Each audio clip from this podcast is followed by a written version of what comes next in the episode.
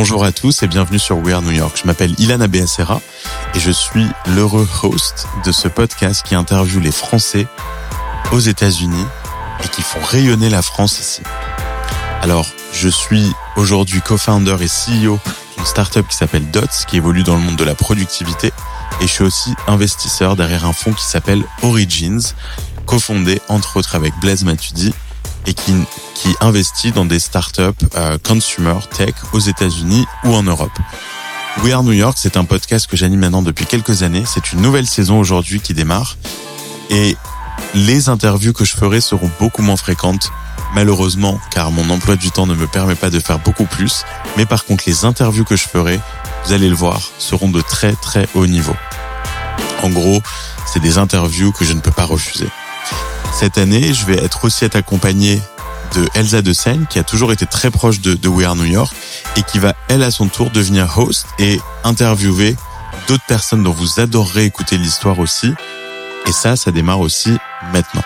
Voilà, n'hésitez pas à nous mettre 5 étoiles sur Apple Podcast ou sur Spotify euh, pour que plus de gens découvrent ces histoires fantastiques. À très vite dans ce nouvel épisode.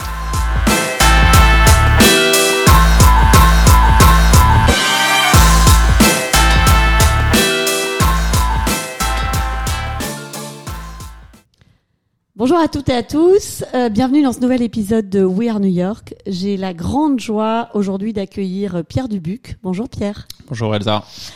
Pierre est un entrepreneur visionnaire, donc on utilise très souvent ce mot de visionnaire, mais pour Pierre, il est euh, amplement mérité puisque euh, il a euh, commencé sa carrière d'entrepreneur à 11 ans. Donc on va revenir euh, longuement euh, ou, ou, de façon plus courte, on verra sur ce mythe fondateur.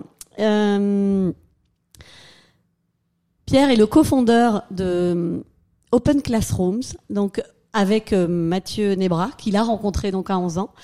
Euh, après avoir euh, développé euh, un, un, site pour geek, pardon si je si c'est vrai. j'emploie euh, ce terme, mais que, que tu étais euh, à 11 ans, vous avez pivoté et aujourd'hui la mission d'Open Classroom c'est de rendre l'éducation accessible à tous. Et je crois que vous y arrivez avec beaucoup de succès. Donc Pierre, avant de rentrer dans le vif du sujet de comment à 11 ans euh, tu as euh, fait tes premiers pas d'entrepreneur et comment aujourd'hui tu conquiers l'Amérique. Est-ce que tu peux en quelques mots nous donner la version de qui est Pierre Dubuc aujourd'hui? Alors Pierre Dubuc aujourd'hui, bah, j'ai 33 ans, j'habite à New York maintenant. Je suis né en Normandie, j'ai vécu en Provence et, et puis après mes études à Lyon, j'ai euh, commencé vraiment à développer la boîte euh, telle que telle qu'elle est aujourd'hui depuis Paris.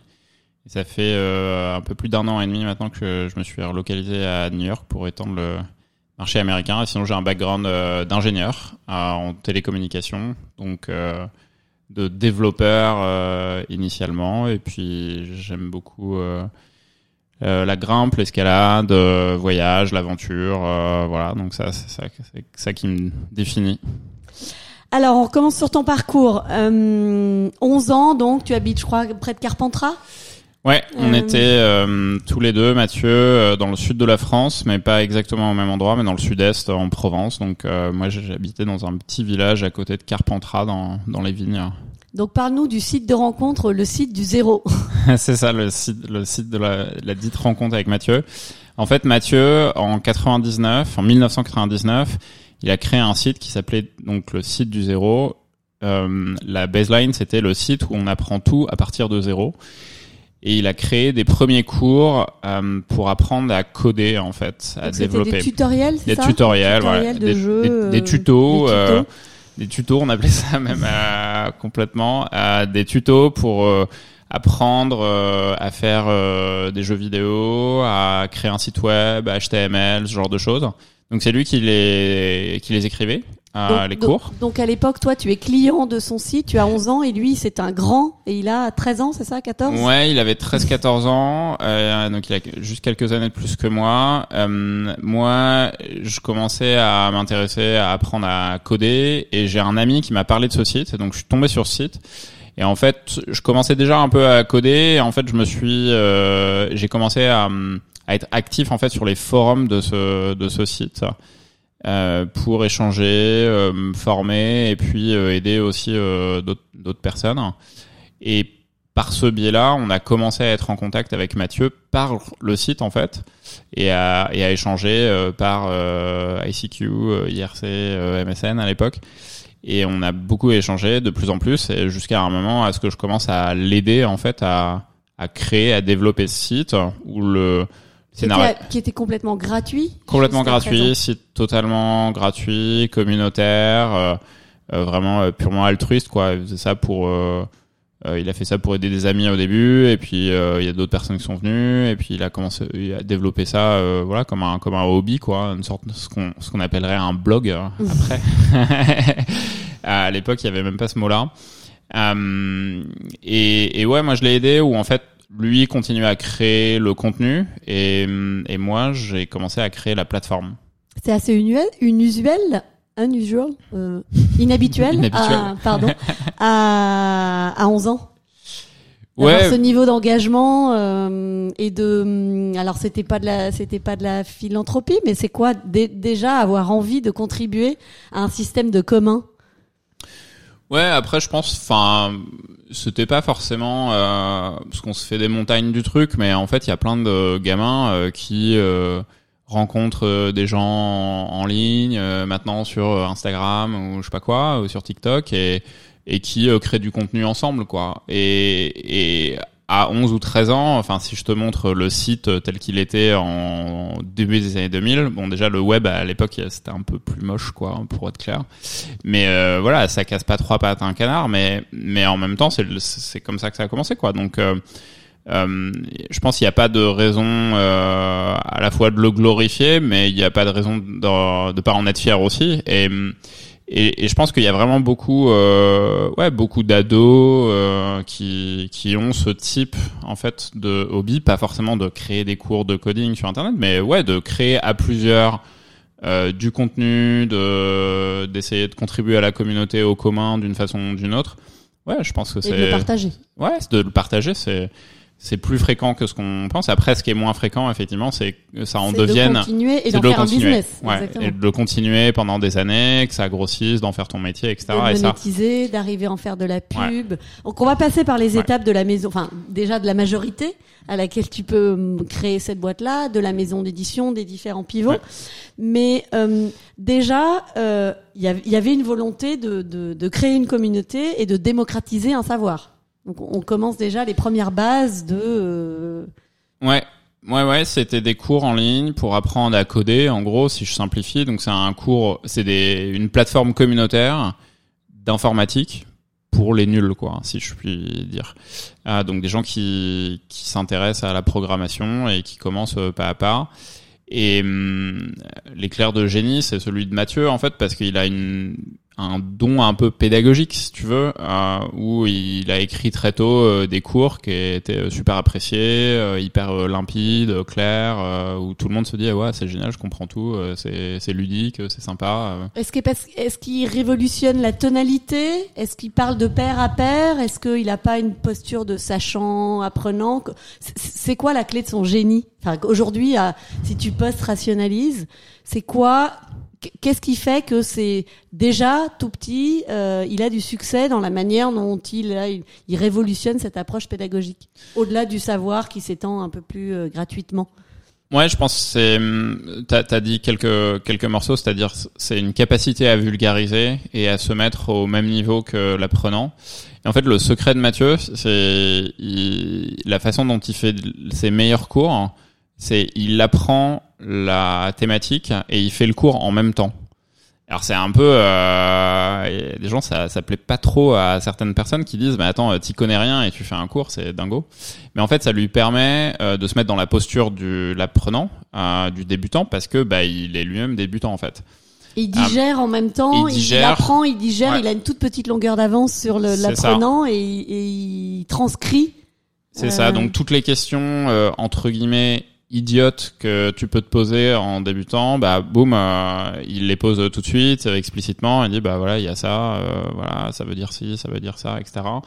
pas mal de rappels, c'est plutôt c'est plutôt sympa à lire. euh, Enfin, c'est ton c'est la tonalité de ton pote qui te qui t'explique un truc. Euh, sur le coin d'une table pendant une heure et qui essaie, qui a vraiment un intérêt à euh, à ce que tu réussisses quoi et, et pas qui est pas là pour euh, te démontrer euh, qui sait qu'il ou elle sait plus moins que, toi. Non c'est c'est sincèrement euh, j'aimerais que tu tu réussisses quoi c'est tout Euh, et puis après euh, progressivement il itère euh, dessus et puis il revient sur, plus la complexité scientifique académique pour être sûr que bah, évidemment il n'y ait pas d'erreur que et, donc la base hein, c'est vraiment une vulgarisation et un angle pédagogique très très fourni et avec une rigueur académique et scientifique derrière. Mais c'est finalement dans ce sens-là ce qui est important parce que à l'école classique, bah souvent c'est vrai que euh, ça peut être l'inverse, c'est-à-dire oui c'est rigoureux scientifiquement, euh, mais tu comprends rien quoi. Donc là, on commence à toucher les, les prémices de l'accessibilité, donc de rendre accessible quelque chose qui est euh, peut-être trop ou trop loin, Ouais. et on crée le, le- la première passerelle euh, en la simplifiant tout en gardant la rigueur académique. C'est ça, c'est une accessibilité pédagogique pour tout le monde, pour les nuls entre guillemets, pour les débutants. C'est le nom du site à la base, hein, site du zéro. On apprend tout à partir de zéro. C'est une accessibilité aussi euh, financière, c'est de dire bah c'est gratuit sur internet quoi, donc euh, tout le monde peut y, peut y accéder. Euh, la base de la base, c'est qu'en gros, il voulait apprendre à créer un site web en HTML. Quand je dis il, c'était Mathieu, et il a acheté un livre à la Fnac. Enfin, il s'est fait offert en fait un livre à la Fnac. Et, et il a trouvé ça euh, mal expliqué. En gros, il comprenait rien. euh, les termes étaient euh, définis après les avoir utilisés. Enfin, donc c'était très compliqué. Il s'est dit, bah en fait, pour m'entraîner à créer un site web, je vais créer un site web qui est un cours sur comment créer des sites web. Voilà, c'est un peu. Je comprends. Hein. On, on, on- ouais, Ah, exactement. C'est la matrice la matrice. Donc on est. euh, Mais, mais du coup, c'est comme ça que ça a commencé.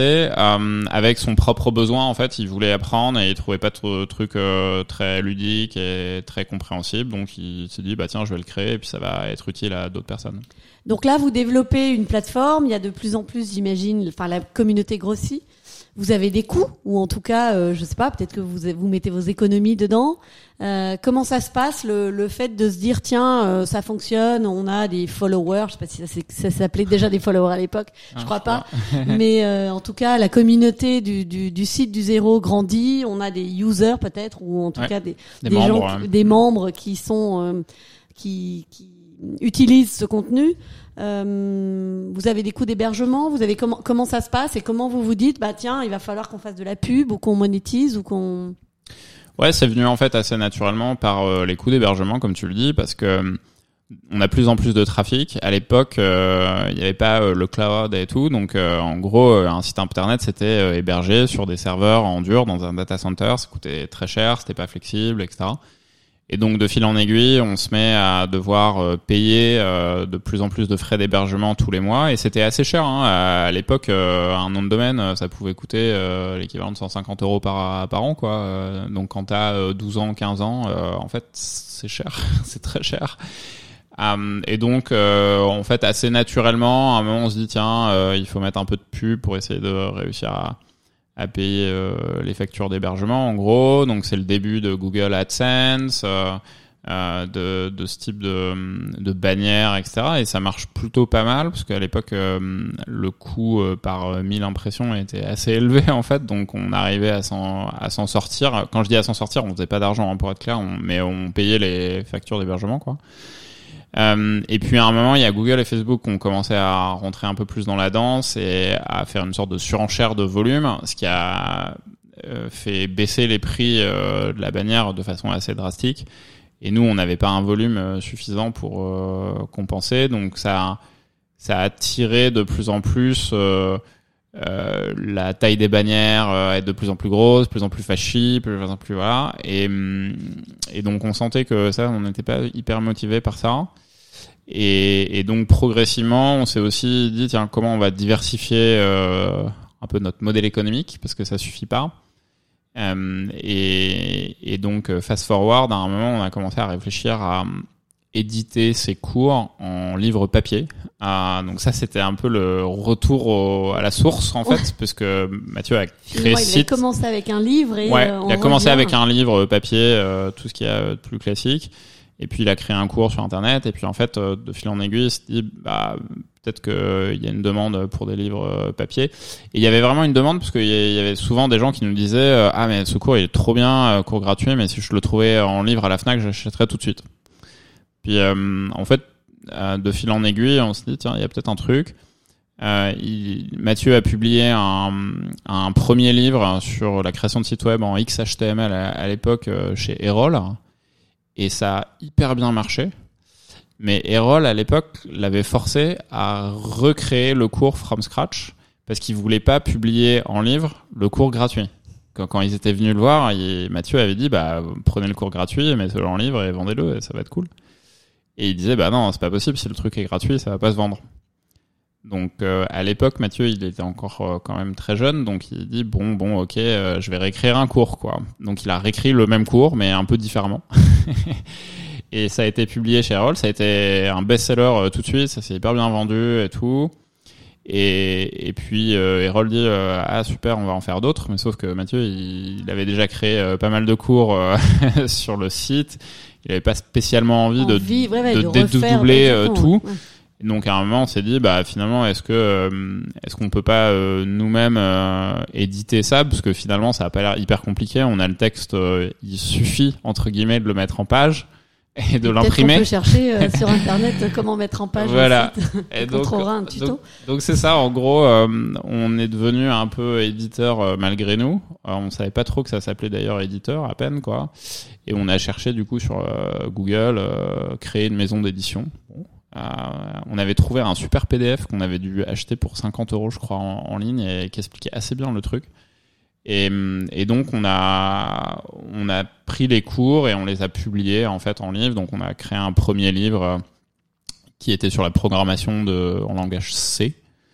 Et on en a fait un livre. On a trouvé un imprimeur euh, à Aurillac en Auvergne et on lui a envoyé un joli fichier euh, PDF euh, à imprimer et, et ça a fait un livre de genre 400 ou 500 pages, un gros pavé qu'on a vendu 25 euros et qu'on a sorti en, en le vendant directement sur le site parce qu'en fait c'était le plus simple quoi. On avait une communauté les gens le demandaient euh, on a imprimé éditeur, on... distributeur ouais éditeur distributeur diffuseur on fait tout quoi il y a là. Um, et on l'a mis en prévente et donc on a commencé à en vendre directement sur le sur le site. Et ça a très très bien marché en fait très vite parce qu'il y avait une communauté qui, a, qui attendait ça mais aussi, euh, et ça on l'avait pas trop anticipé, très vite, on a aussi des libraires euh, qui nous appelaient en disant ah j'ai un client devant moi qui voudrait acheter votre euh, votre livre. Alors on disait ah, ok super bah achetez-le. Mais du coup on s'est retrouvé à faire la diffusion en librairie en France puis à l'étranger, un peu pareil malgré nous et donc c'est dit ah tiens en fait on peut-être qu'on pourrait vraiment euh, être à la Fnac et donc on est allé voir la Fnac et on a réussi à, à, se faire référencer au niveau national avec genre un livre ce qui était ridicule. Euh, mais il y avait une demande donc euh, ils voyaient bien qu'il y avait il y avait des gens qui, qui voulaient acheter ce bouquin. Donc euh, ils nous ont référencé on est on est rentré euh, à la Fnac à Amazon et compagnie. Et donc on a on a commencé à faire toute une collection et donc long story short on a sorti quelques dizaines de livres dans cette co collection qu'on a appelé Livre du zéro, hein, très original.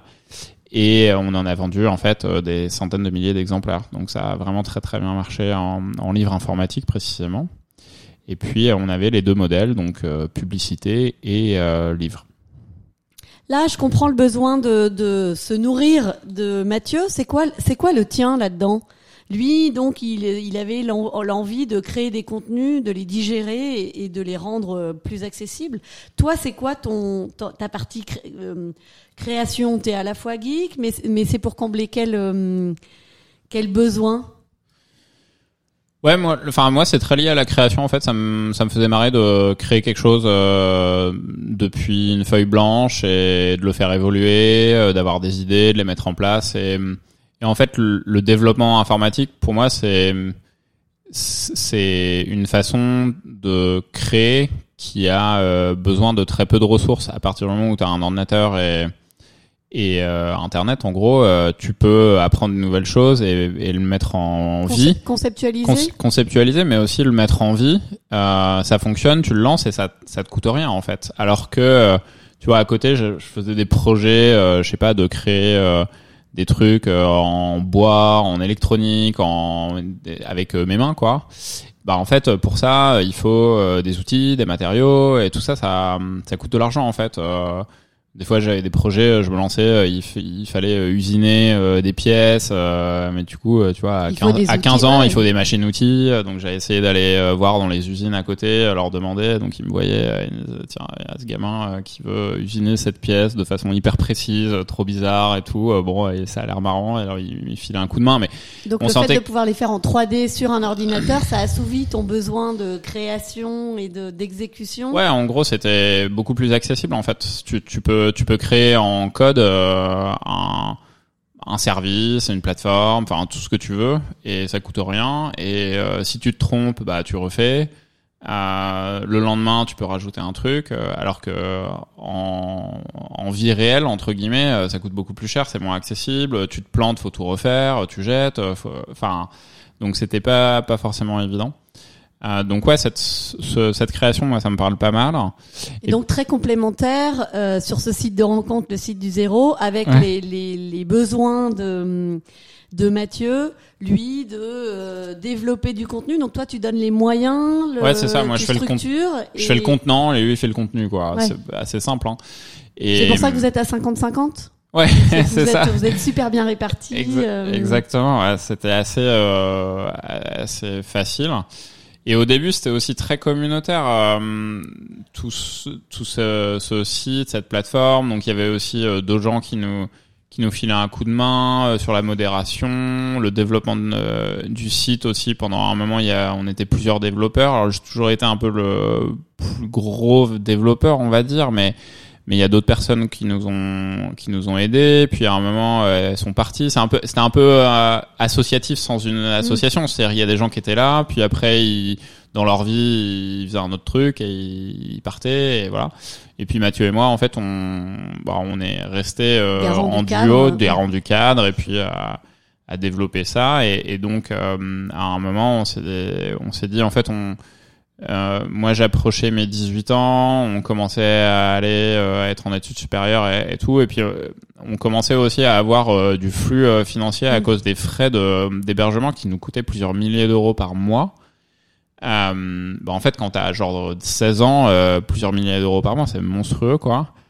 Et, et donc on se disait bon, on va faire ça un peu à- sur nos comptes perso, euh, PayPal et compagnie, c'était un peu un, un peu bizarre quoi, un peu limite. Donc on se dit ok, faut peut-être au moins qu'on ait une une, une une structure, juridique. en tout cas, qui permettent d'avoir euh, de justifier ces flux. euh, Ouais, exactement, de pouvoir mettre dans une dans une boîte euh, au sens euh, structure juridique, euh, peu importe le, le format, pour dire voilà, c'est ça c'est euh, le site du zéro en gros. Et, et donc on a pas mal réfléchi, on s'est dit voilà, est-ce qu'on crée une association, est-ce qu'on crée une entreprise, enfin on a un peu on a discuté de plusieurs modèles, puis on s'est dit tiens on va créer une entreprise parce que euh, finalement peut-être qu'un jour on en fera notre métier et ah, ça peut être sympa. C'était une éventu- éventualité un peu lointaine euh, qu'on comprenait pas très très bien euh, je pense pour pour être franc. Mais on s'est dit tiens ça a l'air d'être plutôt le truc qui nous qui nous porte. Et du coup on a créé une boîte quand euh, moi j'ai eu mes 18 ans en gros. Et, euh, et on a mis euh, tout dedans puis on a continué à faire ça euh, à côté de nos études Euh, donc là, très bien. Le, le, on passe donc d'une boîte, d'une boîte, euh, d'un petit, euh, d'un club de jeunes à euh, une maison d'édition, à une structure juridique. À un moment, vous vous dites, tiens, euh, comment ça se passe après le, la, la montée en puissance et la vision qui a finalement toujours été là de l'éducation accessible, de, de ces contenus gratuits qui après trouvent une cible de façon payante, que ce soit euh, par le format du livre ou après en, en- avec les formations diplôman- diplômantes. Comment petit à petit vous arrivez de toi, tu es étudiant à Lyon, euh, comment tu passes ton temps d'étudiant à 100% dans cette boîte? Qui sont les personnes qui vous aident? Euh, les, les- les étapes, comment tu, tu Mm. franchis ces marches jusqu'à l'entreprise à mission sur laquelle on va arriver là? Ouais, bah donc en gros on crée la on crée la boîte à deux. euh, on parlait de nos études là. On, 2007-2008 2007, ouais, début Ouais. 2007. À ce moment-là, on, on continuait à gérer euh, le site et la boîte euh, comme on le gérait avant que ça soit une entreprise en réalité. C'est juste que maintenant on a une comptabilité, on a un comptable et on comprend pas trop euh, tout ça, mais bah, on essaie on essaie d'apprendre quoi. Mais en gros, on gère un peu de la même façon. Et on commence à dire tiens il y a de la publicité, ça c'est du chiffre d'affaires, euh, il y a des dépenses, ça c'est des charges. Enfin voilà, c'est vraiment le B à bas quoi. Et, euh, et on fait ça pendant quelques années, le temps de faire nos, nos études. Pour nous, c'était vraiment pas un sujet euh, d'arrêter nos études ou quoi. Non, bah on faisait nos études et ça c'était notre Un side hobby quoi. project, euh. C'était un side project, donc on avait ça, bon on le fait à côté. Puis progressivement, on s'est on s'est investi de plus en plus quand même dedans, à y passer de plus en plus de temps. Donc moi, en pendant les études supérieures, euh, enfin plus ça allait, moins je passais de temps en études supérieures et plus à travailler euh, travailler mon projet quoi avec Mathieu. Et hum, et on a lancé une nouvelle version du site pendant nos études qui a pas mal euh, fait grossir le trafic. Euh, et et en fait, à la fin de nos études, du coup, assez naturellement, on se dit euh, bon, euh, qu'est-ce qu'on fait? Est-ce qu'on est-ce qu'on s'y met vraiment à temps plein et c'est notre job euh, pour de vrai ou, pas quoi? Et, euh, et on a pas mal tergiversé euh, parce que c'était pas si évident pour nous. Et je me dit bon bah allez on, va essayer quoi. Donc on, Mathieu était déjà à Paris, moi je suis j'étais à Lyon donc je suis allé à Paris et puis on s'est dit vas-y on y, on y va. Et donc là on a commencé à créer vraiment une boîte au sens euh, commercial quoi, à dire voilà il faut un modèle économique, il faut machin. Et on a commencé à embaucher des gens à ce moment-là. Parce qu'on avait déjà en fait un produit, des clients, euh, Ouais, un chiffre d'affaires et tout. Et c'est à ce moment-là où en fait on est devenu maison d'édition, on a commencé à développer euh, des livres. Et donc on a fait ça euh, un peu comme une petite euh, entreprise artisanale pendant quelques années, où on s'est fait un peu les mains, euh, la main sur euh, qu'est-ce que c'est une entreprise, euh, qu'est-ce que c'est des salariés, qu'est-ce que c'est une comptabilité, euh, tout ça, parce qu'on n'y connaissait absolument rien. Et, et on est, on est tous les deux des ingénieurs. On- à l'époque, euh, en, école d'ingénieur, il y avait juste rien du tout sur euh, management, Sur euh, business. euh, Enfin, on était au niveau euh, zéro, euh, voire pire.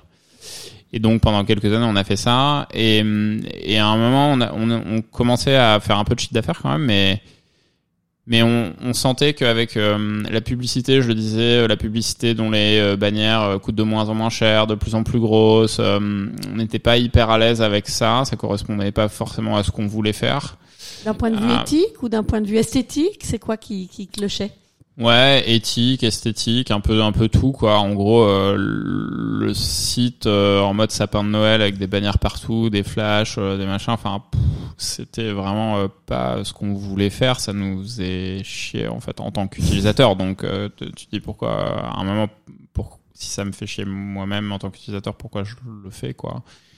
Et C'est hum, peut-être ça aussi le succès de- d'Open Classroom, c'est qu'à chaque fois vous avez été les apprenants avant d'être les. euh, Enfin, vous avez toujours. euh, Ouais, on a été mis au proche, cœur ouais, l'expérience. tout à fait. Ouais. Euh, Ça, je pense que c'est vrai, ouais. Et, et donc, on, on avait ce dilemme sur la publicité. L'édition, ça a hyper bien marché. Et en même temps, au bout d'un moment, on a sorti euh, ouais, 20-30 livres. On a fait un peu le tour du truc. Et le monde de l'édition était pas forcément un monde qui nous, épanouissait. ouais, nous épanouissait. On voyait pas forcément de croissance. C'était très peu digital. Hein. L'e-book, euh, et encore maintenant, même en France, c'est quand même pas méga développé. Donc, on- c'était vraiment euh, brick and mortar, quoi. hein. On imprimait des livres, on les stockait, on les envoyait. euh, Ouais, tu gérais des stocks alors que vous, vous aimez gérer des flux. Ouais, c'est ça, c'est vrai. On gérait, c'est, c'est, je m'étais jamais fait la réflexion, mais c'est très juste, ouais. Et donc, l'édition, on avait fait un joli truc, mais on, on se disait, qu'est-ce qu'on fait après ça, euh, je sais pas trop. Euh, la publicité, clairement, ça nous rendait pas bien. Euh, et donc, un, un- c'était une, une période difficile parce que c'était une période de mue et, et on, on sentait que, ouais, ça nous convenait pas comme ça. Et donc, il, il a fallu qu'on prenne des décisions. Et, et on, un- une autre des décisions, c'est aussi que le site était perçu comme un site d'informatique et un site d'éducation. Parce que on, apprenait l'informatique, en gros. Et donc, il y avait, on n'était pas hyper clair là-dessus. C'est-à-dire qu'il y avait une partie de la communauté qui pensait qu'on était un site d'informatique. et une partie de la communauté qui pensait qu'on était un site d'éducation. Donc il fallait réconcilier la schizophrénie. Euh, Ben, je pense qu'il fallait choisir aussi. À choisir. Ouais, il fallait surtout choisir pour dire euh, clairement euh, bah, qui on est, qu'est-ce qu'on veut faire, etc. Et donc on a fait pas mal d'introspection. Pas évidente parce que choisir c'est renoncer quoi. Ou choisir ses préférés. Choisir c'est préférer, mais c'est aussi renoncer. ça veut dire tu préfères l'un et pas l'autre quoi. Et, et donc on, au final, donc on, on a décidé que ce qu'on voulait faire, c'était pas un site d'informatique, c'était un site d'éducation. Et vous êtes arrivé comment quand tu dis on, on a fait de l'introspection C'est quoi? Vous avez discuté euh, des, des nuits entières euh, tous les deux? Ouais, Vous avez gros, fait appel à, ça, des, ouais. à un ami? 50-50 Ouais, je pense que c'est beaucoup de discussions euh, ensemble euh, et de retour aux sources de euh, qu'est-ce qu'on voulait, qu'est-ce qu'on a toujours voulu faire, qu'est-ce qui nous anime, euh, c'est quoi l'impact qu'on veut avoir, etc. Et on sentait que hum, ça nous ça nous parlait pas mal euh, d'élargir par exemple les cours à pas que de l'informatique et si ça apportait de la valeur aux personnes, ça avait de l'impact, ça nous parlait. Aller T'avais euh, 20 ans à cette époque-là 21 Ouais, en gros, ouais. Euh, et, euh, par contre, aller euh, plus loin dans l'informatique, euh, il y a un moment où on se disait, euh, est-ce qu'on va apporter quelque chose de nouveau? Il y a d'autres sites qui le font et euh, on n'est pas trop sûr, quoi. Donc euh, beaucoup de discussions, retour aux sources. On se dit en fait, ce qu'on a voulu créer avant, c'est plutôt une pédagogie spécifique. C'est voilà, c'est quoi l'identité du site enfin en fait? Et donc on est arrivé à dire en fait c'est un site d'éducation. Ce qu'on veut faire c'est ça. Il y a y a deux trois petits euh, nudges aussi, euh, deux trois petites euh, anecdotes qui nous ont fait euh, pencher là-dessus. Par exemple, un des profs de l'école de Mathieu qui s'appelle les Frais à Villejuif euh, lui avait dit un jour mais en fait euh, donc il connaissait un peu le, le site et il se rendait compte en fait qu'il y avait pas mal d'étudiants de l'école qui euh, suivaient les cours déjà quand Mathieu était étudiant qui suivait les cours euh, parce que il trouvait ça euh, vachement mieux que les cours de l'école quoi Euh, et le prof disait s'en rendait compte et disait mais en fait Mathieu si vous deveniez une école vous auriez beaucoup beaucoup de succès quoi. Et, et à l'époque on n'avait pas bien compris mais parce que nous une école pour nous c'était un bâtiment des tables des chaises des profs enfin le truc un peu chiant et qui nous plaisait pas trop quoi. Euh, et donc euh, on disait bah non c'est pas du tout ce qu'on veut faire en fait. Et puis finalement ça a un peu percolé et puis de plus en plus on a euh, les les membres les étudiants sur le site nous disaient euh, ah j'ai tout appris euh, via à l'époque le site du zéro et et en fait, euh, je reste dans mon école euh, ou à l'université pour avoir le diplôme. Le diplôme. Mais vraiment, euh, j'apprends rien du tout, quoi. Euh, les cours sont nuls et je fais tous mes cours sur, chez vous. Donc c'était des témoignages qu'on avait vraiment tous les jours. Et à un moment, on se dit, mais en fait, euh, c'est con quand même de si toute la valeur, c'est nous qui la créons finalement. Enfin, c'est ce que disent les les utilisateurs. Euh, Qu'est-ce qui manque pour être une école? Bah en fait, il manque le diplôme, quoi. En Mm. gros. Et donc euh, tout ça mène, nous mène à en 2013 à décider de changer le modèle euh, économique, de changer la marque, euh, de changer aussi une bonne partie de l'équipe euh, qu'on avait à l'époque et en fait de faire un gros gros pivot qui a été vraiment euh, difficile à faire euh, et qui a été de d'aller de site du zéro à Open Classrooms, donc la marque qu'on est aujourd'hui, avec une mission définie qu'on on incarnait déjà avant, mais qui n'était pas exprimée, parce qu'évidemment, à 11 ans ou à 13 ans, tu te dis, bah, tiens, je vais faire une Oui, entreprise as- à mission, et ma mission, c'est ouais. ça. Enfin, le mot mission, déjà, faut comprendre Ouais, qu'il y a chercher. 10 ans, ça Ouais, n'existait pas toi, euh, en vrai, quoi. Euh, Et donc, on a défini ça. euh, euh, voilà, la mission c'est euh, make education accessible, rendre l'éducation accessible, euh, open classrooms pour bien acter que c'est l'éducation. Une école. Voilà, c'est donc c'est c'est de l'éducation quoi. On parle d'éducation, on parle pas d'autre chose. Euh, et puis euh, en lançant le projet de dire euh, on va essayer de devenir une école et de délivrer des diplômes reconnus par l'État en ligne. Boum. Ça, tu parles de 2013. La première levée, c'était en 2012, je crois. Ouais, c'était juste avant ça. Donc, il y a eu une levée avant le pivot? Ouais, il y avait une levée avant le pivot parce que le site déjà marchait quand même pas mal.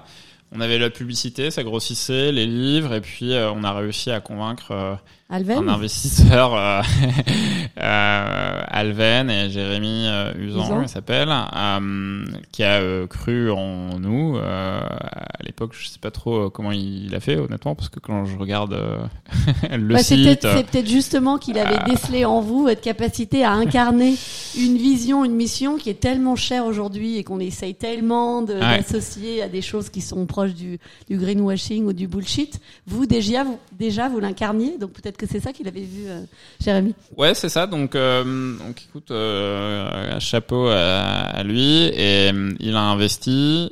Et enfin, Alven a investi en l'occurrence.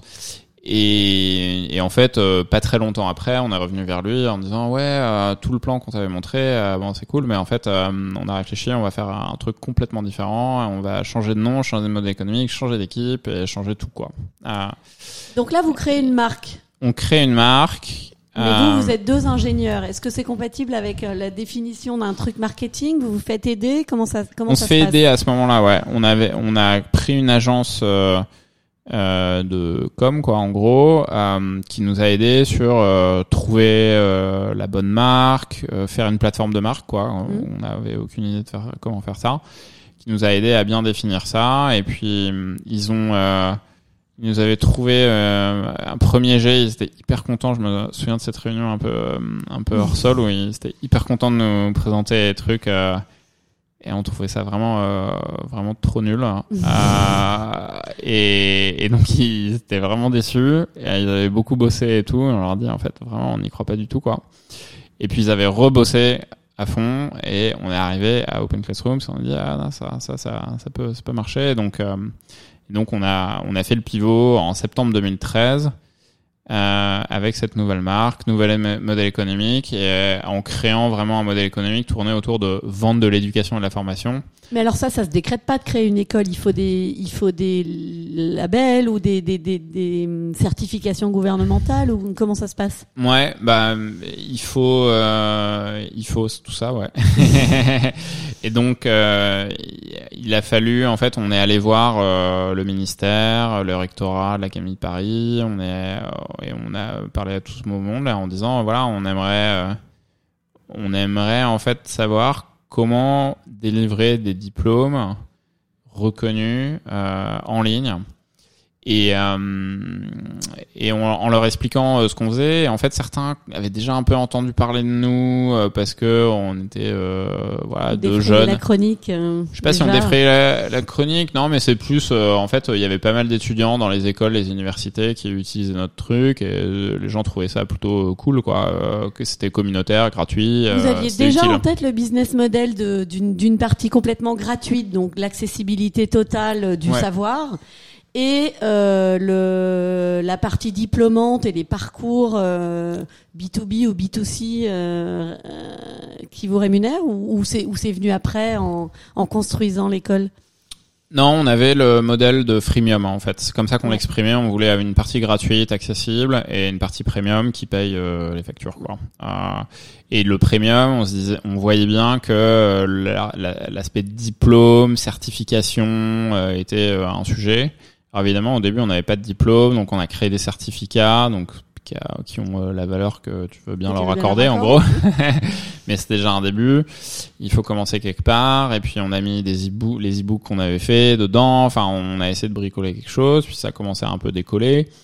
Et en fait, après, on est allé voir euh, des écoles et on leur a demandé, euh, tiens, est-ce que vous voulez pas faire un partenariat avec nous pour qu'on passe votre cursus full online? On a parlé avec le ministère, et etc. Et, et en fait, euh, il y a une sorte de goodwill général, euh, de bienveillance générale où ils nous voyaient débarquer, ils voyaient bien qu'on était plutôt des good guys, quoi. Euh, Enfin, on avait fait ça dans notre garage depuis 10 ans et enfin, on sentait pas qu'il y avait. euh, forcément on était là pour essayer de faire un truc euh, sympa quoi. Euh, Mais tu peux revenir juste sur le principe de licence euh, libre. Enfin, tu vois, le, le fait qui vous caractérise, c'est que vous avez fait le choix de créer du contenu. Donc aujourd'hui, dans une économie de content creator, en plus que jamais, on parle de valorisation, de comment on monétise ce contenu.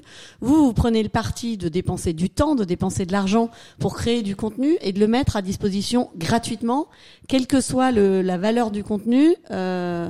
Online et en, demandant, enfin en ayant comme seul prérequis que vous soyez cité si euh, s'il est réutilisé par n'importe quel, même à des fins commerciales. Donc, est-ce que tu peux revenir sur euh, le moment où vous avez décidé, ce qui est une chose qui est assez révolutionnaire, enfin à part Wikipédia, il y a, il y a peu de contenu qui soit euh, aussi accessible et aussi librement.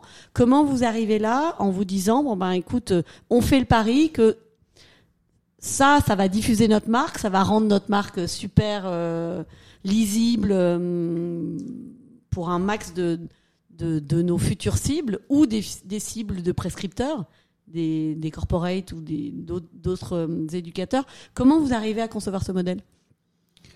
Ça arrivait assez naturellement, c'est-à-dire que les cours au début étaient complètement gratuits depuis le début. Et puis nous-mêmes, en fait, euh, en tant qu'utilisateurs sur Internet, euh, on appréciait le côté euh, bah, gratuit et libre des contenus. Donc, euh, on allait sur des sites, on était content que ça soit euh, gratuit. Et puis, je pense que l'épisode de l'édition, je, je, racontais avec Erol qui a voulu vraiment faire payer un contenu original et pensait que on, on pouvait pas faire payer quelque chose qui était gratuit. Enfin, voilà, des choses comme ça où on disait. Bah, non, ça nous parle pas trop. En fait, nous, on pense que c'est possible. Et, et, donc à ce moment-là, euh, c'est le moment de début de Wikipédia aussi. Hein, de Wikipédia, je, dirais 2005, un truc comme ça. Et euh, à ce, à ce moment-là, on commençait à parler de web 2.0, collaboratif et tout. Et en fait, euh, le site qu'on avait créé, site du zéro, on avait commencé à faire du web collaboratif. Les gens peuvent éditer les tutos à plusieurs. Et en fait, dans cette mouvance, pour nous, c'était assez naturel de dire bah tout le monde contribue et puis euh, c'est en licence libre et puis voilà quoi.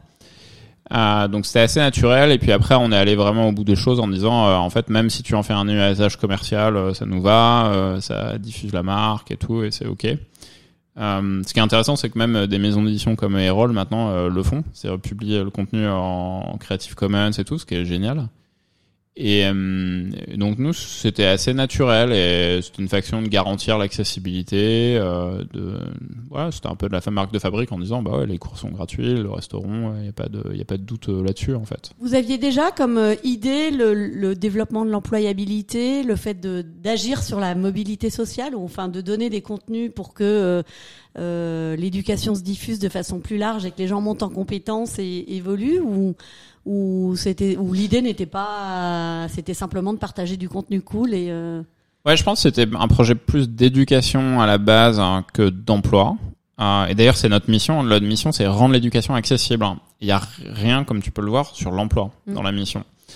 Euh, évidemment euh, l'impact social en fait de l'éducation il est pas que de l'emploi mais il est quand même pas mal sur l'emploi. Donc je dirais que c'est venu quand même plutôt dans un deuxième temps pour être objectif, que le focus premier, ça a toujours été l'éducation, la formation, apprendre de nouvelles choses, s'épanouir, etc.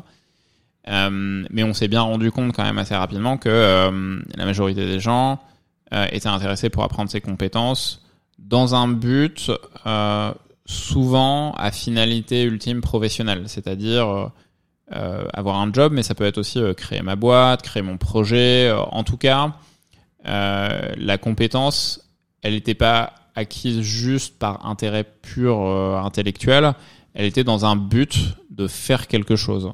Euh, et souvent, euh, se faire quelque chose avait un impact professionnel. Donc on en est arrivé là, mais j'irais c'était plutôt d'abord l'éducation, puis après l'éducation c'était euh, en fait tout le monde est obnubilé par les diplômes, bah allez vas-y on va essayer de proposer des diplômes pour montrer que bah c'est au même niveau, etc. Donc c'est ce qu'on a fait.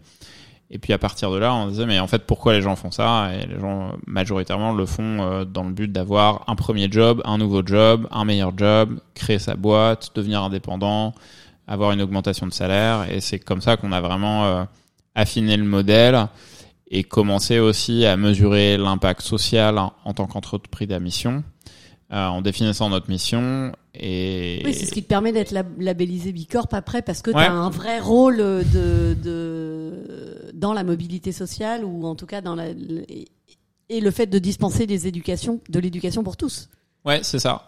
C'est l'éducation vers l'emploi, donc ça, ça se connecte assez bien à plusieurs objectifs euh, développement durable de euh, l'ONU. Euh, euh, tu arrives vraiment à articuler très clairement euh, comment la mission qui est dans l'éducation accessible crée de l'impact social.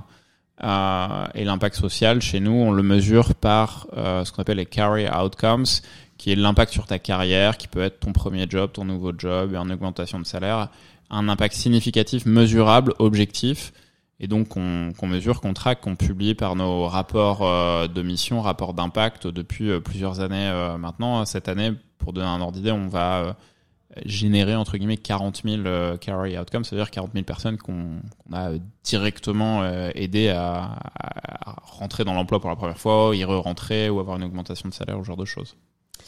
Euh, tout ça est extrêmement passionnant. On s'appelle We Are New York, donc on va accélérer sur la partie croissance euh, en Europe, en France, et euh, finalement où le système éducatif est, assez protégé, cadré, l'éducation est, est gratuite en grande partie. Ce qui est un petit peu différent ici, outre-Atlantique à New York, et dans ce rêve américain que tu es en train de conquérir, Qu'est-ce qui t'amène euh, que- que- Quelles sont les étapes super rapides? Donc on était en 2013. euh, Aujourd'hui, euh, je crois que vous avez levé autour de 150 millions, En tout, ouais. un petit peu en, en, en, Depuis, en euh, cinq rounds ou voilà, en voilà. un- 4 rounds, ouais, précisément, on a fait site série A, B, C, on en est assez, et en tout, ça fait 150 millions, ouais. Donc Qu'est-ce qui nous amène aux US en fait et quelles sont les étapes? Ben, Je dirais, on, on était à l'étape 2013, on, on- donc on devient un peu une école, on commence à délivrer des diplômes et à créer en fait des parcours euh, diplômants avec du mentorat, etc. On commence à vendre ça en B2C et puis après on a commencé à vendre ça en B2B euh, et, c'est devenu en fait la majorité de notre modèle. euh, très majoritaire, c'est de vendre aux employeurs privés ou publics de la formation pour leurs salariés, mais aussi des modèles euh, d'alternance euh, qui te permettent de créer des nouveaux talents sur des métiers en tension. Euh, donc par exemple métier du numérique. Et puis on a commencé aussi à travailler avec les gouvernements sur la formation des publics éloignés de l'emploi, type euh, demandeurs d'emploi, euh, décrocheurs scolaires, euh, réfugiés, etc. Et donc, donc on en est arrivé là et avec un modèle donc du coup pas mal euh, B2B. Ce qui est intéressant dans le modèle B2B parce que ça nous permet de faire payer les institutions et pas l'étudiant. Donc en fait, on est revenu encore, on a amélioré le modèle de l'accessibilité parce que non seulement tu as un diplôme, tu as un job, tu as un mentor, tu as tout ce que tu veux, mais en plus mais tu il est pris pas. en charge par euh, un tiers euh, Par un qui tiers. est le futur employeur ça. ou Ou le, le ou le gouvernement, gouvernement. enfin, ou, euh, ou une fondation, ou je sais pas qui, mais mais euh, en tout cas, il y a quelqu'un qui paye pour toi, ça crée pas de dette étudiant. donc ça reste gratuit finalement. Et ça reste tu re- gratuit. Tu reviens dans la boucle du modèle de la gratuité et de la diffusion accessible. Totalement. Pour nous, le le modèle d'accessibilité, il est d'accessibilité, il reste d'accessibilité pédagogique, d'accessibilité technique aussi, de- que tout le monde puisse y accéder depuis n'importe où, n'importe quand, n'importe quel âge. Euh, accessibilité en situation de handicap aussi, et accessibilité financière. Il faut que ça soit euh, soit euh, gratuit, financé ou pas cher, ou voilà que ça crée pas de, de problème d'ordre financier. C'est là où l'intérêt est, majeur aux États-Unis, puisque la, la- différence de la France, le système éducatif est un petit peu plus fractionné et peut-être encore plus élitiste. Euh, co- comment t'arrives Comment t'arrives euh, dans dans la conquête là? Comment ça se passe en France? C'est quoi les volumes? Et comment vous décidez de conquérir l'Amérique? Ou d'autres d'autres territoires d'ailleurs euh? Ouais, bah, en, en tout, euh, maintenant, donc on- l'entreprise fait à peu près 500 personnes. Euh, on travaille avec 2000 euh, employeurs. On forme à peu près euh, 10 000 personnes, 10 000 étudiants sur des parcours diplômants. Donc c'est un peu l'équivalent d'une école avec 10 000 personnes dedans, si on, voilà, on, On schématise, ouais, on oui. schématise quoi. Et après, on a des, des modèles qui sont pas des plus diplômants, qui peuvent être juste certifiants, des modèles plus courts où là, on va avoir assez vite des dizaines de milliers de personnes, voire des centaines de milliers de personnes sur, su- su- suivant le, le niveau d'engagement. Euh, donc ça, c'est à peu près où on, où on en est. Et puis il y a quelques années, on, on, a commencé à travailler un peu plus aux US, à investir sur du contenu en anglais, parce que nous, on est quand même, on est une usine de contenu. Hein. À la base, on crée des cours et on crée toujours beaucoup, beaucoup de cours. Donc on a euh, genre 500 ou 600 cours euh, online. Vous venez d'en lancer un sur le, le SG sur l'ESG, sur la transition écologique, ouais, à comment contribuer à la transition écologique au sein d'une entreprise. Donc ça, c'est un sujet qui est assez, euh, assez chaud bouillant et, et, assez majeur. Donc euh, c'est aussi un sujet d'ailleurs qu'on essaie de traiter en interne sur euh, la question euh, bah, transition écologique, environnementale, de euh, ton empreinte euh, carbone, comment tu la mesures, comment tu la réduis, comment tu contribues à la neutralité. Euh, J'ai commencé hier. Merci ah, Pierre. Bravo, ouais. Non, c'est c'est super. on espère que ça va aider aussi à embarquer dans la transition plein d'organisations. Enfin, en tout cas, on a beaucoup de demandes là-dessus, à la fois de personnes et d'organisations. Donc c'est c'est top.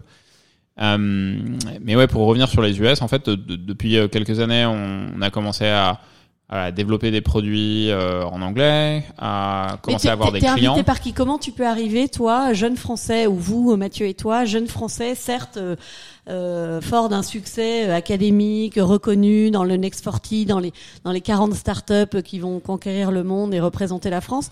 Comment t'arrives? T'es invité par les États-Unis? Tu tu tu fais partie d'un programme spécial? Euh, Comment tu viens rendre l'éducation accessible en sachant que c'est un sujet éminemment politique je pense que la baseline, c'est qu'on n'a jamais été invité par personne. Quand on a commencé un nouveau truc ou quoi que ce soit. Donc, euh, non, les, les US, euh, on a, on s'est dit en fait, euh, on va essayer de recréer ça dans les, en, en anglais, quoi, et, et, donc à faire des cours, à, et, et à créer des partenariats. C'était aussi, il y a eu l'avènement des MOOC, Massive Open Online Courses, avec voilà le MIT, Harvard qui créent leur plateforme, Coursera, euh, enfin voilà des, des, grosses universités qui s'y mettent. Puis en fait, on voit cette vague des US et on se dit, euh, mais en fait, c'est un peu ce qu'on fait depuis genre longtemps. Ouais, vous avez 20 ans d'avance. Euh, Ouais, enfin voilà, on faisait ça à notre échelle. Ils ont apporté plein plein d'autres trucs qu'on faisait pas aussi, mais mais on,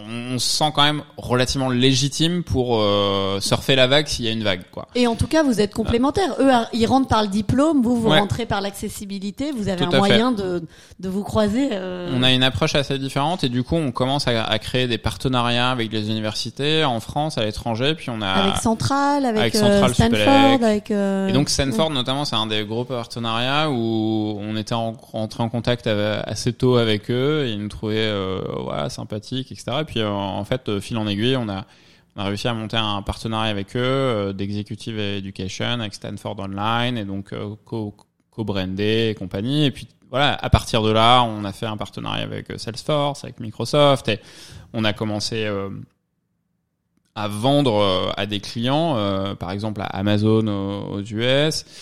Et mais tout ça principalement depuis la France en fait. Hein. Euh, et puis euh, on a levé des fonds et en fait depuis la série B, la majorité des fonds c'est des capitaux américains en gros qu'on qu'on lève.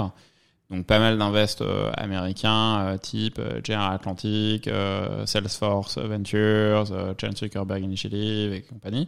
Et comment tu les contactes eux? Avant avant la levée Là on, est on est allé un peu loin dans le dans la happy end du partenariat. mais comment ça se passe Pierre Dubuc, Mathieu Nebra en France qui ont certes Alven et quelques quelques alliés derrière eux, le gouvernement français évidemment. Comment ça se passe euh, Tu tapes à la porte de, General Atlantic, comment ça se passe euh bah, GA, General Atlantic, pour le coup, ils sont venus nous voir. C'est un analyste qui est, basé à New York qui m'a envoyé un mail euh, un jour en disant tiens on s'intéresse à l'éducation en Europe on a repéré ce que vous faites ça a l'air génial est-ce qu'on se rencontre? On a fait un premier call et GA, c'était assez fort. Donc, on fait un call avec cet analyste et ça se passe bien, quoi. Puis il dit euh, Ah, en fait, euh, la semaine prochaine, on est à Paris. Ah, ok, bah ouais, si tu veux, on peut se voir. Et donc là, on commence à voir euh, les l'équipe derrière. Et, et, en fait, très très vite, ils ont été assez bullish sur nous et ils ont dit Ouais, est-ce que vous voulez relever? On leur dit Ouais, un peu plus tard, peut-être en fin d'année, à voir. Et ils disent ouais mais pourquoi vous levez pas maintenant? Combien vous l'élevez? Et en fait ils ont un peu euh, poussé, le, poussé le, le, deal et on leur a dit voilà on voulait peut-être lever. Euh, l'idée c'est d'arriver à peu près à lever euh, je sais pas 50 millions d'ici un an ou quoi. Ils disent bah et si jamais on met 50 millions maintenant qu'est-ce qui se passe? Et donc ils, voilà de fil en aiguille en gros ils ont réussi ce qu'on appelle préempter le, le tour assez magnifiquement. Et on a levé avec eux, et c'est comme ça que ça a démarré. Et puis après, on est devenu un peu plus visible aussi grâce à eux, hein, pour être franc, parce que JA, ils nous ont mis aussi euh, sur le radar euh, d'autres fonds, euh, de clients et tout. Et puis à partir de là, on, a commencé à être un peu plus visible. Et, et, et jusqu'à plus récemment, à vraiment se dire, en fait, il y a vraiment une opportunité. Donc moi, je vais me relocaliser ici pour pousser, pousser, pousser le développement américain, monter un peu plus une équipe et essayer de refaire en partie ce qu'on a fait euh, en Europe, en l'adaptant évidemment au marché américain, mais c'est-à-dire devenir une école, pouvoir délivrer des diplômes à terme et créer ce modèle mix entre B2B et B2C où on est financé par le B2B et, le, et les gouvernements et euh, en fait, on s'adresse aux utilisateurs euh, finaux B2, B2C et notamment à recréer ce modèle d'alternance qu'on a créé parce qu'en France, on est devenu aussi un centre, ce qu'on appelle un centre de formation des, des apprentis, un CFA. Où on fait de l'apprentissage, de l'alternance en masse, ça marche hyper bien. On adore le modèle parce que c'est un modèle qui est financé par les entreprises. T'as un job, t'as un salaire, euh, tu travailles et tu apprends en même temps. Donc c'est vraiment un super modèle qui est très très efficace. Et on, on a. Donc là, tu mixes les médias, c'est-à-dire que tu as, euh, j'imagine, un, un maître de d'alternance où là tu embauches d'autres personnes que des créateurs de contenu. Tu as des coachs, tu as des euh, Ouais, on a des mentors, ce qu'on appelle des mentors. Alors on les embauche pas, ils sont à temps partiel parce que euh, ils sont contracteurs parce qu'on veut justement qu'ils soient euh, dans l'industrie en fait, qui soit euh, data scientist chez Google et qui euh, te mentor euh, en plus de leur job et qui ont une forme de légitimité en tant que professionnel du secteur que t'as pas forcément. C'est pas la même chose quand t'as un prof qui est à temps plein depuis 5 ans et qui est un peu sorti en fait de l'industrie potentiellement. Donc on a les mentors, on a du staff en interne pédagogique qui crée les contenus, on a bien sûr du staff euh, commercial, marketing, euh, etc. Et puis on a commencé à recréer ça en fait dans d'autres pays, dont les États-Unis et à lancer ce modèle d'alternance avec une partie du coup tournée vers les employeurs, une partie tournée vers les individus et aussi on commence à avoir une partie tournée euh, vers euh, les gouvernements. Alors ici le gouvernement il est fédéral, état par état, voire au niveau du county, donc c'est très compliqué. Mais voilà, on est plongé dedans et donc on a beaucoup travaillé aussi sur les problèmes d'accréditation et de licence. On en parlait au tout début en France en fait où on est allé voir le ministère et compagnie. Donc ça a été long, il a fallu changer des lois, euh, enfin ça a été costaud quoi. Et ici, bah, c'est un peu le même sujet, hein, mais en plus compliqué parce qu'il y a 50 lois différentes. Mhm. Et, hum, et donc euh, là, ça y est. Donc vous êtes combien euh, ici à New York là dans ton équipe? Vous êtes arrivé avant Toi, tu es arrivé avant le Covid?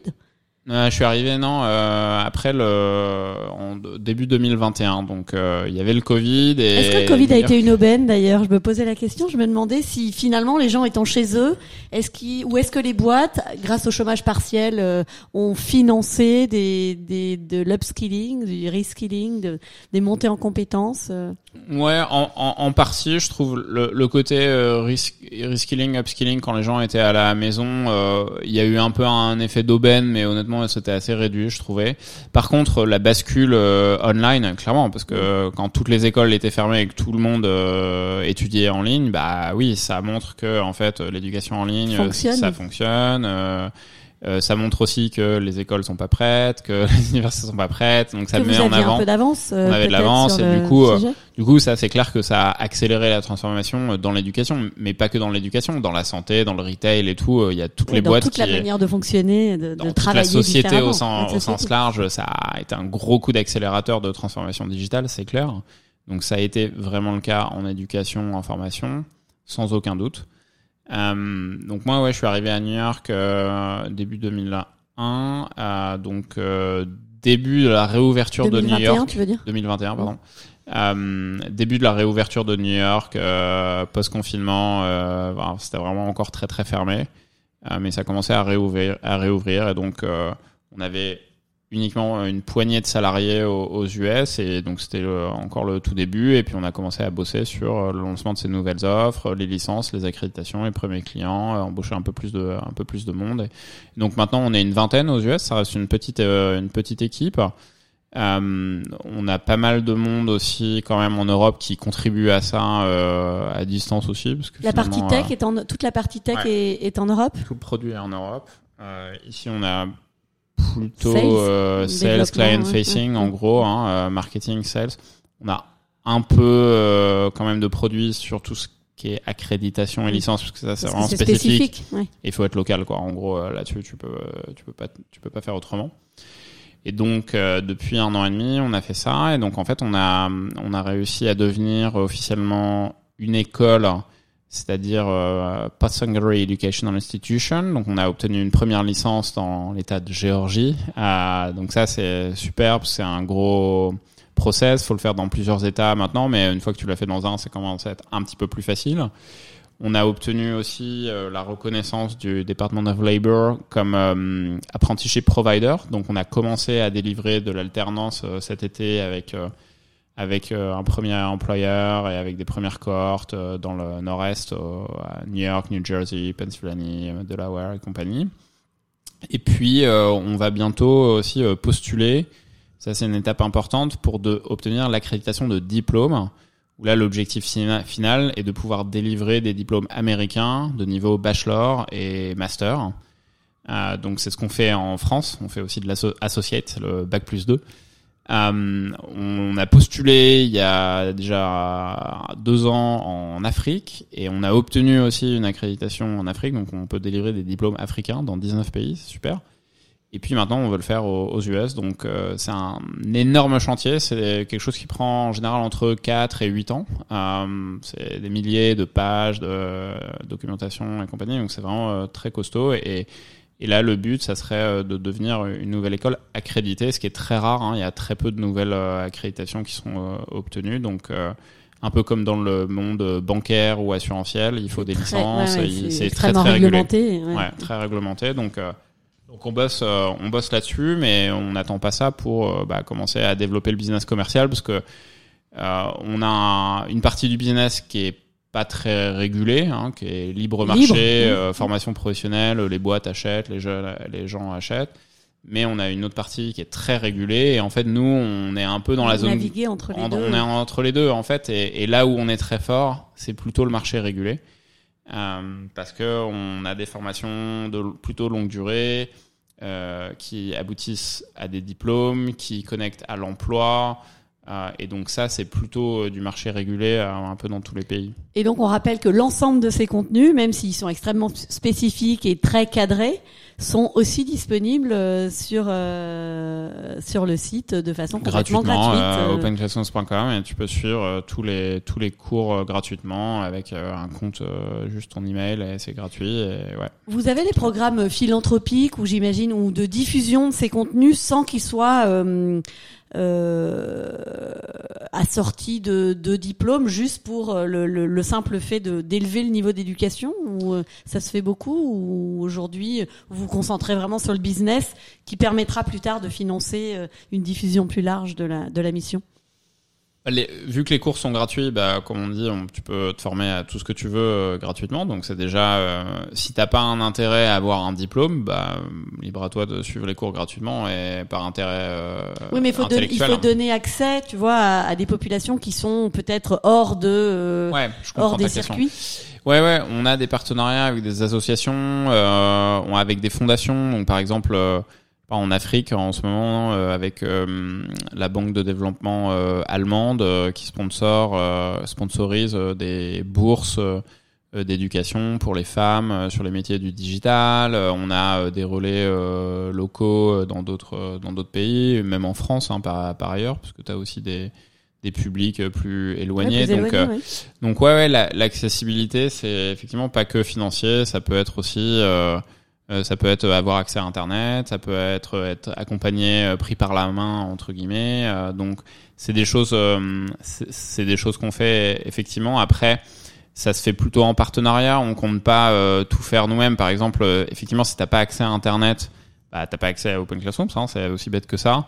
Mais on considère pas que c'est notre rôle en propre de créer des infrastructures internet partout dans le monde. Donc là, on, on va. Non, non, non, mais c'était donner les moyens de d'apporter cette information de la gratuité jusqu'à ces publics-là. En fait, c'est Ouais. Ça se pas- fait par des partenariats, ouais. Ça se fait par des partenariats, par des alternatives.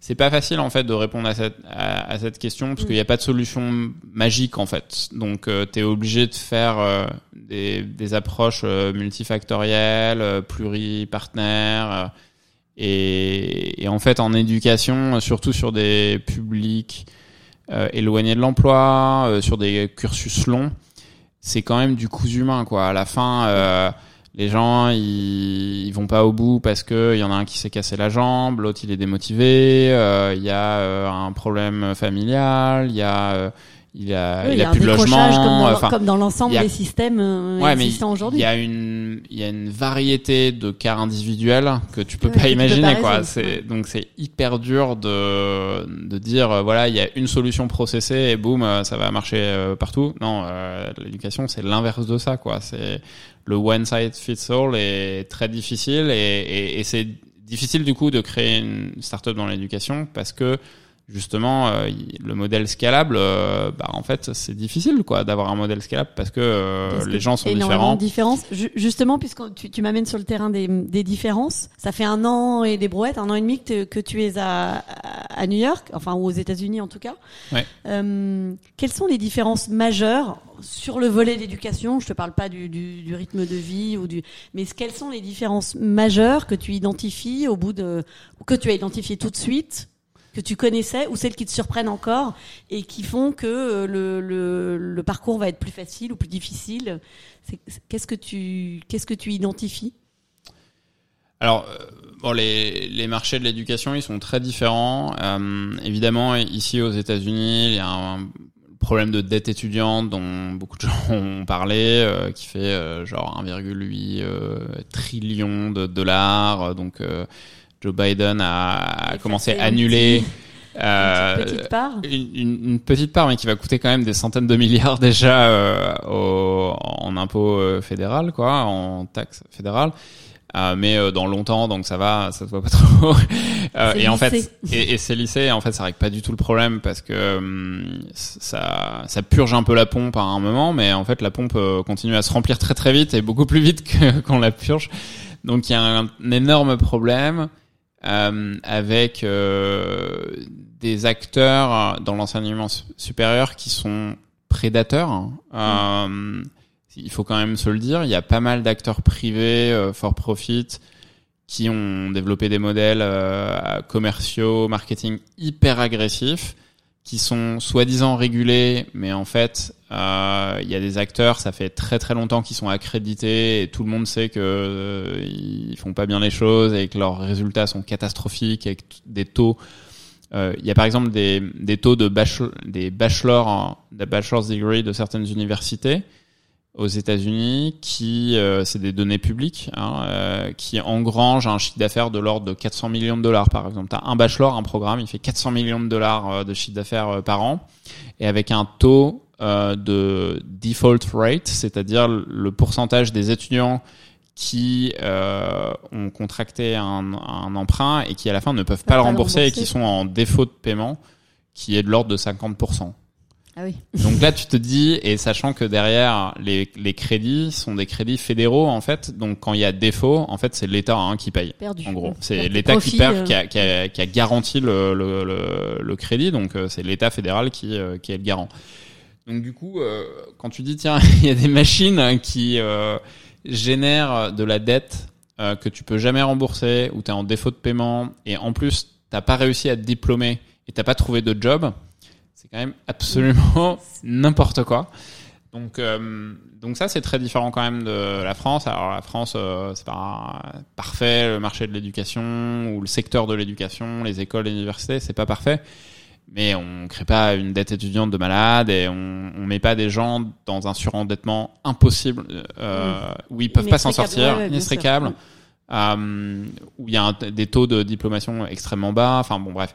Donc euh, Un système très élitiste finalement. un système très élitiste et à la fois où on dit à tout le monde tu dois avoir un college degree, donc on envoie des populations aller euh, s'endetter sur 150 000 dollars et, et sans dans une université qui est pas bonne et du coup ils ont pas le diplôme, pas de job, mais ils ont 150 000 dollars de, de dette.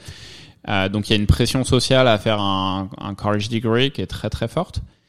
Euh, donc ça c'est quand même très différent. Euh, je dirais que c'est à la fois très régulé le- l'enseignement supérieur euh, aux US, mais à la fois aussi très mal régulé. C'est-à-dire qu'on regarde pas du tout les, les bonnes euh, les bonnes Métriques, euh, Enfin, en gros, il y a plein de gens qui sont accrédités et qui devraient pas du tout l'être. Et à la fois, euh, il y a des gens qui probablement devraient être accrédités ou on devrait donner la chance à des nouveaux modèles et c'est difficile d'être accrédité. Donc il y a une sorte de statu quo là-dessus.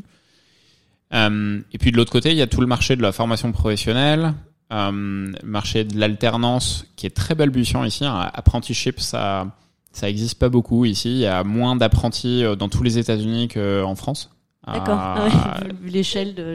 là, en, France, 250 en France, il y a millions. deux fois plus d'al- d'alter- d'alternants en France que dans tous les États-Unis, alors que le pays est cinq fois plus Ouais. gros, quoi, en gros, ou quatre, quatre, cinq fois plus gros. Euh, donc c'est pas du tout développé. Puis c'est très euh, col bleu, ce qui était le cas de l'apprentissage il y a 20 ans en Europe, c'est-à-dire euh, tu devenir euh, mécanicien, électricien, plombier, charpentier. Euh, Il n'y a pas encore beaucoup de l'alternance sur l'enseignement supérieur et des métiers plus qualifiés, de plus haut niveau de qualification mais c'est en train de changer. Donc ça, c'est une vraie opportunité pour nous. On a un savoir-faire européen entre guillemets qu'on qu'on importe ici, qu'on adapte, et il y a beaucoup d'intérêt pour ça. Donc euh, donc ça, c'est vraiment euh, très valorisant et très intéressant d'amener ce modèle-là. C'est euh, en partie régulé, en partie financé, mais pas complètement, mais pas très bien. Bon, donc il y a encore plein de choses à faire. Et après. ça, c'est le marché, les différences de, de marché. Après, ce qui est très différent, c'est que, grosso modo, si tu réfléchis à grande échelle, l'éducation, c'est financé par les individus et les familles, les employeurs et les gouvernements. C'est les trois poches de financement. Et suivant ton âge et le pays où tu vis, euh, la balance entre ces trois va changer. Mm. Donc, plus tu es jeune, en général, les États investissent. Donc, quand tu as 9 ans, euh, tu vas à l'école, et ben l'école très souvent c'est plutôt euh, financé par l'État et les familles si tu vas dans une école privée, mais c'est pas financé par les employeurs par exemple, très peu. Euh, à l'inverse, plus tu deviens adulte, euh, plus tu vas avoir les familles qui vont supporter ça, mais aussi les employeurs. Donc la formation professionnelle, c'est très les employeurs, par exemple. Sur les pays, ça peut être un peu les gouvernements aussi. Donc cette balance, elle peut, elle peut changer.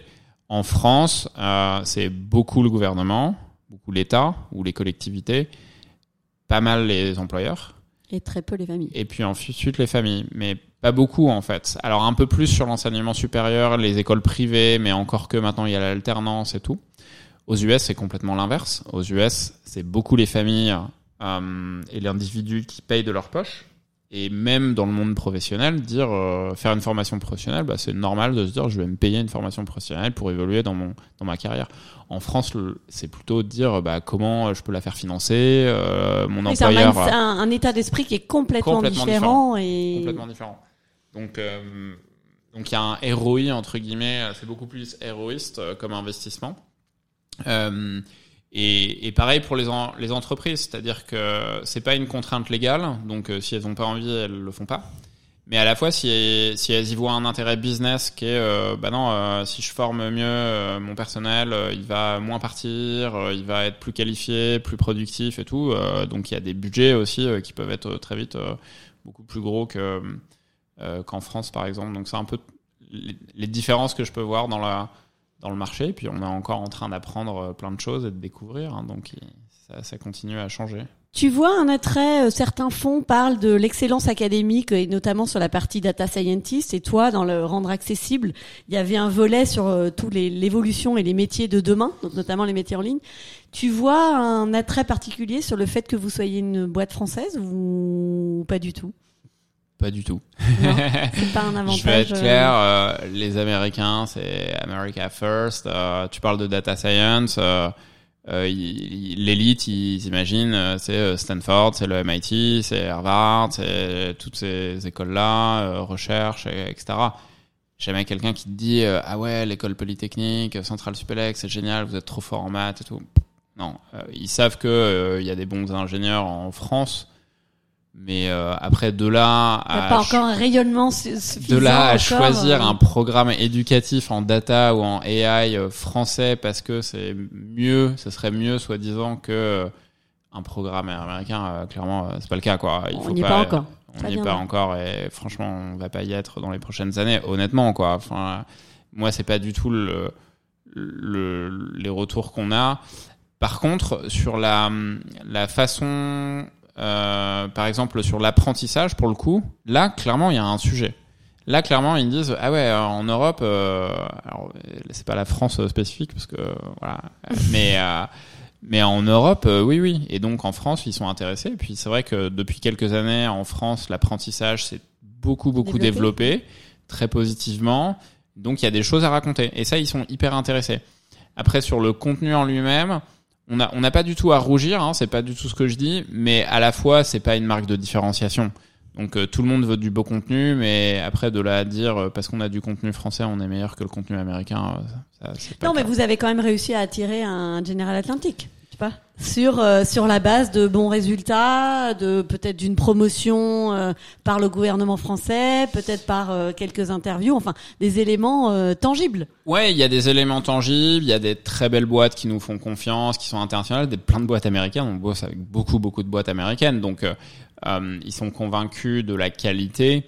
Mais à la fois encore, je le redis, euh, ici, euh, il euh, tu parles à des Américains, il faut euh, ton équipe. euh, moi, dans toute mon équipe, on a deux Français, quoi. euh, et c'est que des Américains. Il faut que tes profs soient américains, tes mentors ils soient américains. euh, tu parles comme un Américain. Et enfin, tout est tout doit Adapté être au américain marché. adapté au marché et mais voilà c'est très domestique hein, euh, quand même ce, ce marché autant euh, en Europe euh, tu peux euh, aller sauter d'un pays à autre, ouais, l'autre un peu plus euh, et, et donc c'est un petit peu plus multiculturel entre guillemets. Enfin, ici c'est multiculturel mais au sens ça reste quand même américain quoi. Donc donc non on, on sent on sent la l'avantage à être européen pour l'apprentissage. Après, pour le reste, Pour le, le commercial, non. Non. J'ai une dernière question. Euh, J'ai noté dans tes, sur le site euh, Open Classroom les valeurs, les quatre valeurs que vous avez euh, identifiées. We care. Donc on, on chérit, on s'occupe, on fait attention. très difficile à, à très difficile traduire, à ouais. traduire parce qu'en fait, il y a plusieurs, euh, Plusieurs significations, derrière We caring, Care. ouais. Ouais. Mais Et je- comment tu le traduis Je peux expliquer un petit peu ce qu'on veut dire derrière. Il y a effectivement, il y a la, la question de, de soin, de prendre soin ou, ou de chérir. Tu disais, euh, en tout cas, on- il y a un mot en, français qu'on n'aime pas beaucoup, mais qui reprend un peu ça. C'est notion un peu de bienveillance ou choses comme ça, qui est un peu Un peu molle, hein, mièvre, un mais- peu mièvre. Ouais. mais, qui- mais Voilà. qui, mais qui prend du sens si Qui tu, prend si un peu tu le sens, regardes voilà. de façon plus. Il y a ça, mais le large. we care aussi, c'est euh, donc toutes ces valeurs et on va euh, parler des, ouais. des, des, des autres, mais c'est à la fois interne et externe. Donc c'est we care pour nos employés, entre nous, euh, etc. Mais aussi euh, we care pour nos étudiants. Donc euh, elle s'applique par exemple euh, à nos mentors, à nos étudiants, à nos employeurs. Donc euh, we care about our students, par exemple. Là, derrière we care, il y a une aussi une notion euh, de accountability, euh, de Ouais. responsabilité, de vraiment de dire On fait Euh, attention aussi, on we pay attention. pour- Exactement. On fait, on fait attention et on n'est pas, euh, voilà, On désengagé. On est concerné. On est responsable. Euh, donc c'est pas juste mièvre, mais c'est aussi une responsabilité. Ça c'est important. Mais effectivement, c'est une valeur qui est très présente. On a une deuxième valeur qui est qui va euh, en couple en fait. Et on a deux couples de valeurs. Mm. We care and we tell it as it is. Donc c'est une notion de transparence, d'honnêteté, euh, d'humilité en quelque sorte aussi, de franchise. Euh, Et qui est très incarné. Je trouve que quand on t'écoute, ou même quand on écoute euh, Mathieu, qui parle, qui est peut-être un peu moins visible. Toi, tu es Ouais. CEO. ça triche pas. En même temps, cette valeur, Ouais, elle est là, essaie, mais ouais. elle, elle est aussi très transpa, elle transpire. Ouais, je pense Euh, que les valeurs d'une boîte qui est, qui est encore très euh, founder-led, la réalité c'est que c'est les valeurs des fondateurs et fondatrices, tu vois. C'est oui, mais si- parfois il y a des boîtes qui viennent amener un peu de poli, de, Bon, de- mais ça se voit. ça se voit assez ça vite. C'est pour Ça que je te dis que là, celle-là, elle est criante de vérité euh, Ouais. parce que euh, encore une fois, le mot n'est pas très joli, mais ça transpire euh, dans la manière dont tu t'exprimes, dont tu développes la boîte. Il y a une forme de de euh, à la fois d'innocence et de responsabilité. Je trouve que les couples We Care et We Tell As It Is et We Dare et We Persist, ils sont justement trouvés Ouais. et ils contrebalancent. euh, ils se contrebalancent entre eux. Parce que pour nous les valeurs c'est pas euh, d'être à fond sur le week-end de faire du week-end au sens Mm. euh, ah, être à fond sur la bienveillance et euh, prendre soin des gens à fond à fond. Non non il y a la responsabilité derrière qui vient contrebalancer. Il y a l'honnêteté. Donc week-end par exemple euh, bah il faut quand même dire les choses dans une relation par exemple dire euh, quand ça va pas du, fait- du, du feedback euh, constructif mais honnête transparent etc donc il y a il y a un équilibre en- entre tout ça et le deuxième couple, donc tu le disais, c'est euh, c'est We Dare. Donc il y a une notion de prise de risque, D'audace. d'audace, d'innovation, euh, voilà, de, De conquête du marché américain, Ouais, euh, tout à de fait. se lancer. donc ça, c'est c'est quelque chose d'assez encore entrepreneurial, on va dire, mais c'est vrai pour le l'aspect apprentissage, c'est-à-dire que quand tu apprends, euh, pour apprendre, il faut oser Faire des erreurs. faire des erreurs, se mettre dans une situation de ne pas savoir et donc d'humilité parce que si t'es pas humble, tu peux pas apprendre parce que tu sais déjà tout. Euh, donc We Dare, c'est aussi euh, valable pour nos propres étudiants et c'est contrebalancé par une autre euh, valeur euh, qui est We Persist. On persiste. Donc ça, c'est la pugnacité, c'est La de résilience. résilience, c'est de continuer dans la durée. Et c'est aussi vrai quand tu apprends, euh, parce que des fois c'est dur et tu comprends pas, et du, tu continues et on va t'accompagner dans la durée jusqu'à ce que tu réussisses. Euh, pareil pour euh, nos propres employés, euh, notre propre équipe, etc., etc. Donc, donc voilà, c'est we care, we tell it as it is, we dare, we persist. Et donc c'est c'est des valeurs qu'on a définies, qu'on essaie d'incarner évidemment comme euh, manager, leader, fondateur, mais aussi de faire incarner à, à fond dans l'organisation, que ça transpire, comme tu euh, le dis, qu'on puisse euh, l'expliquer précisément, ce que ça veut dire, ce que ça veut pas dire. Euh, et puis euh, c'est une matière vivante, donc ça vit. Des fois, on est euh, hyper fort sur le DER, et puis euh, six mois après, on n'est plus bon du tout sur le CARE, et puis et voilà, ça évolue, et donc on essaie de, en permanence de évidemment de, de s'améliorer, d'être réactif quand ça dérive quelque part, et, de continuer à, à ancrer euh, ces valeurs dans l'alignement de notre mission, parce que les valeurs, c'est comment on le fait, mais mais mais qu'est-ce qu'on fait, pourquoi pourquoi on travaille, pourquoi pourquoi on fait ça, c'est la mission, c'est ça, c'est ça le sujet d'alignement numéro un de la boîte, c'est rendre l'éducation accessible. Tu parlais d'évolution, donc euh, dans, dans la tra- traduction de ces valeurs, vous communiquez pas sur votre chiffre d'affaires, mais c'est quoi ton c'est quoi ton ambition là, tu vois, de cette entreprise à mission? Tu veux l'amener où? Euh, Tous les deux? Est-ce qu'un jour tu as envie de passer la main et refaire autre chose? Est-ce que ah, on n'en est pas donc où est-ce que tu te vois dans 5 ans? Mais en gros, euh, j'imagine que quand tu avais 11 ans, tu n'étais pas forcément en train de te dire tiens, je serais chef d'entreprise et, pas, et à développer Open Classroom. Mais là aujourd'hui, tu te dis tiens, c'est quoi Qu'est-ce qui te motive encore? Euh, on a défini en fait un objectif, c'est une vision euh, qui est assez long terme parce que hum, l'ambition dans l'éducation accessible est assez, euh, c'est gros quoi. Ah, je- Il y a combien de, de Euh, milliards de personnes à former? J'ai lu un chiffre, je crois que je l'ai noté, mais je, je retrouve plus dans mes notes. À 2030, un milliard, non? Enfin, ouais, c'est un plus, milliard euh. de gens à reformer sur les des nouveaux métiers, des compétences digitales, donc euh, mais mais Ça fait du mais- potentiel, ça. ça fait du potentiel, mais clairement c'est en milliards quoi, donc de personnes. Hein. Donc euh, c'est un très très très très gros marché. C'est parmi les trois plus gros marchés au monde. Hein. Euh, et hum, donc c'est assez gros. On s'est fixé un objectif un peu long terme de, dire euh, on, veut avoir un impact social par le truchement des carry outcomes que je disais, personnes qu'on place dans l'emploi en gros.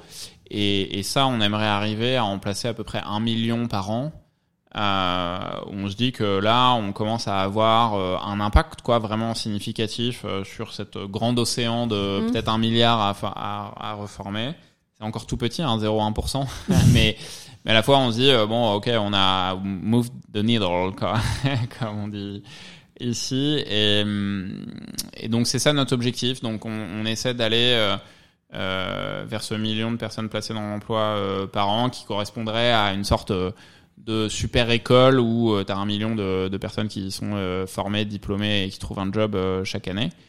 Euh, donc on a encore un peu du pain sur la planche, quelques années devant, devant nous, et on a des étapes intermédiaires où on, veut devenir, par exemple, une étape intermédiaire en quelques années, de devenir le leader sur l'apprentissage, apprenticeship plutôt, alternance on dit en français, et la reconversion, donc plutôt des circuits euh, de longue durée, etc. Donc, donc voilà, on a, on a une vision euh, assez long terme qui est assez, qui est assez bien documentée hein, de la mission Make Education Accessible, uh, Becoming the Future Ready Skills Provider, bla bla bla. Um, et, et, on déroule ça euh, par bloc euh, de euh, un an, trois ans, cinq ans, dix ans.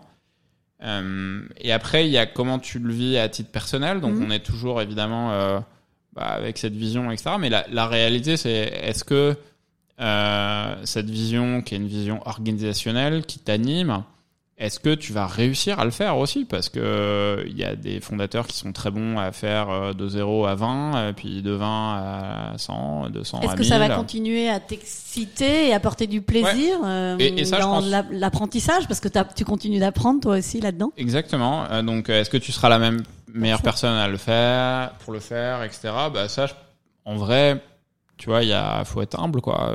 Est-ce que, est-ce que c'est le cas? Personne ne le sait quoi. Euh, donc euh, euh, j'espère que ça va être le cas et je vais essayer de me donner les moyens pour que ça soit le cas. Mais en fait, la réalité, c'est que peut-être pas et qu'à un moment, il faudra peut-être passer la main et, faire autre chose, quoi. Donc là-dessus, euh, bah, l'avenir le dira, quoi. Mais, mais, en, pour l'instant, tu as toujours la même source de, de, de plaisir à construire cette aventure. Bah ouais, parce que parce que c'est vrai que quand, quand même, quand il réfléchit, on a la chance de faire euh, un métier euh, où euh, tu as une vue panoramique sur le marché, tu parles à des gouvernements, à des entreprises, à des, à des clients finaux, des individus dans plusieurs pays. Tu, il y a un impact tangible. Il y a un impact hyper clair où tu changes la vie des gens, quoi, pour, pour être clair. En tout cas, tu contribues à changer la vie, la vie des gens. C'est eux qui changent leur propre vie, mais tu y contribues assez, assez nettement. On bosse avec des gens hyper brillants. Donc euh, c'est un vrai ascenseur social hein, pour pour nous aussi euh, l'entrepreneuriat. Donc c'est c'est quand même euh, on a beaucoup de chance euh, de pouvoir euh, faire ça et d'en être en arrivé là et de pouvoir continuer à le faire. C'est clair. Si on tu, tu, prends un peu de recul, tu dis qu'est-ce que tu voudrais faire si si tu fais pas Open Classrooms? Je dis j'aimerais créer, j'aimerais faire probablement l'entrepreneuriat. Euh, faire quelque chose qui a de l'impact, faire quelque chose qui est intellectuellement euh, exciting. Euh, et Là, ça rassemble tout ça. Et en fait, ça rassemble tout ça, tu vois. Donc, tu, tu listes un peu tout ça, tu réfléchis, tu prends du recul et tu dis, bah, en fait, c'est, c'est quand même vraiment pas mal, quoi, ce qu'on fait. J'ai une dernière question. Ça fait déjà 1h20 qu'on, qu'on parle de ce sujet passionnant. T'as des mentors ou des, ou des personnes que tu remercies ou qui t'ont aidé à te structurer? Ou tu en as eu euh... Ouais, j'en ai, j'en ai plusieurs. Euh, enfin, par vagues successives. On parlait Jérémy Usan. Je pense qu'il a pas mal contribué au, début euh, de l'aventure. On a eu un mentor aussi qui s'appelait Thibaut Thibaut qui est toujours un cher ami. Maintenant, tu vois, on a eu plusieurs plusieurs vagues. Maintenant, j'ai un mentor aux US qui est John Chambers, l'ancien PDG de Cisco, qui est genre vraiment un oracle et un ami et qui est génial. Euh, en France, j'ai pas mal, euh, euh j'ai pas mal été aussi accompagné toujours le cas par Henri Decasse, qui est l'ancien PDG de, de AXA. Euh, donc ouais, des, des, gens qui ont pas mal contribué ici aussi avec Ginny Rometti, qui est l'ancienne patronne d'IBM, ou enfin. Donc il y a des gens qui sont autour de moi qui, qui m'aident beaucoup et qui m'ont aidé à me développer. Et puis au bout d'un moment, tu te dis, euh, tiens, j'ai besoin d'aller chercher euh, quelque chose de nouveau. Et, et, donc, tu as, as d'autres personnes qui viennent euh, qui viennent t'aider aussi. Ouais. Merci beaucoup, Pierre. Dernière, dernier point, tu as une lecture du moment ou un film ou un truc qui t'inspire et que tu as envie de partager? Euh, alors, je, je, suis quasiment obligé de refaire la publicité du cours sur la transition euh, écologique euh, sur Open Classroom, qu'on vient de sortir, dont tu parlais euh, tout à l'heure. Euh, et sinon, euh, sinon, Je mettrai le lien sur le sur le la, la promo du de l'épisode. Ouais, ouais. J'ai commencé hier soir tard, juste le- la- la- l'enregistrement.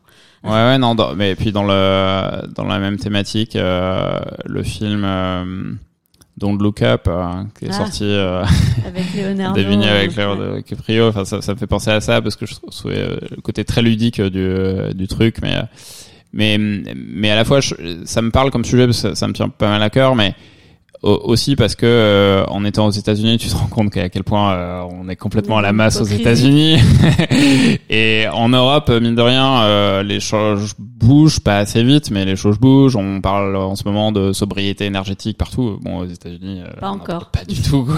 Genre, on est complètement à la rue. Et donc, euh, donc ouais, c'est un sujet qui me qui me tient à cœur. ouais. Merci beaucoup Pierre. Euh, bon courage pour cette euh, cette euh, belle aventure qui permet à à beaucoup de rendre d'avoir accès à l'éducation. À bientôt. Merci beaucoup.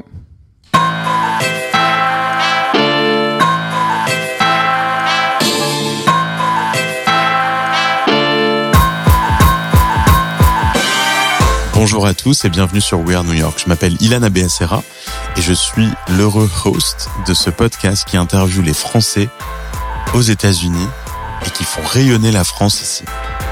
Alors, je suis aujourd'hui co-founder et CEO d'une startup qui s'appelle Dots, qui évolue dans le monde de la productivité. Et je suis aussi investisseur derrière un fonds qui s'appelle Origins, cofondé entre autres avec Blaise Matudi et qui, qui investit dans des startups euh, consumer tech aux États-Unis ou en Europe. We Are New York, c'est un podcast que j'anime maintenant depuis quelques années. C'est une nouvelle saison aujourd'hui qui démarre. Et les interviews que je ferai seront beaucoup moins fréquentes, malheureusement, car mon emploi du temps ne me permet pas de faire beaucoup plus. Mais par contre, les interviews que je ferai, vous allez le voir, seront de très très haut niveau. En gros, c'est des interviews que je ne peux pas refuser. Cette année, je vais être aussi être accompagné de Elsa de Seine, qui a toujours été très proche de, de We Are New York, et qui va, elle, à son tour, devenir host et interviewer d'autres personnes dont vous adorerez écouter l'histoire aussi. Et ça, ça démarre aussi maintenant. Voilà, n'hésitez pas à nous mettre 5 étoiles sur Apple Podcast ou sur Spotify euh, pour que plus de gens découvrent ces histoires fantastiques. À très vite dans ce nouvel épisode.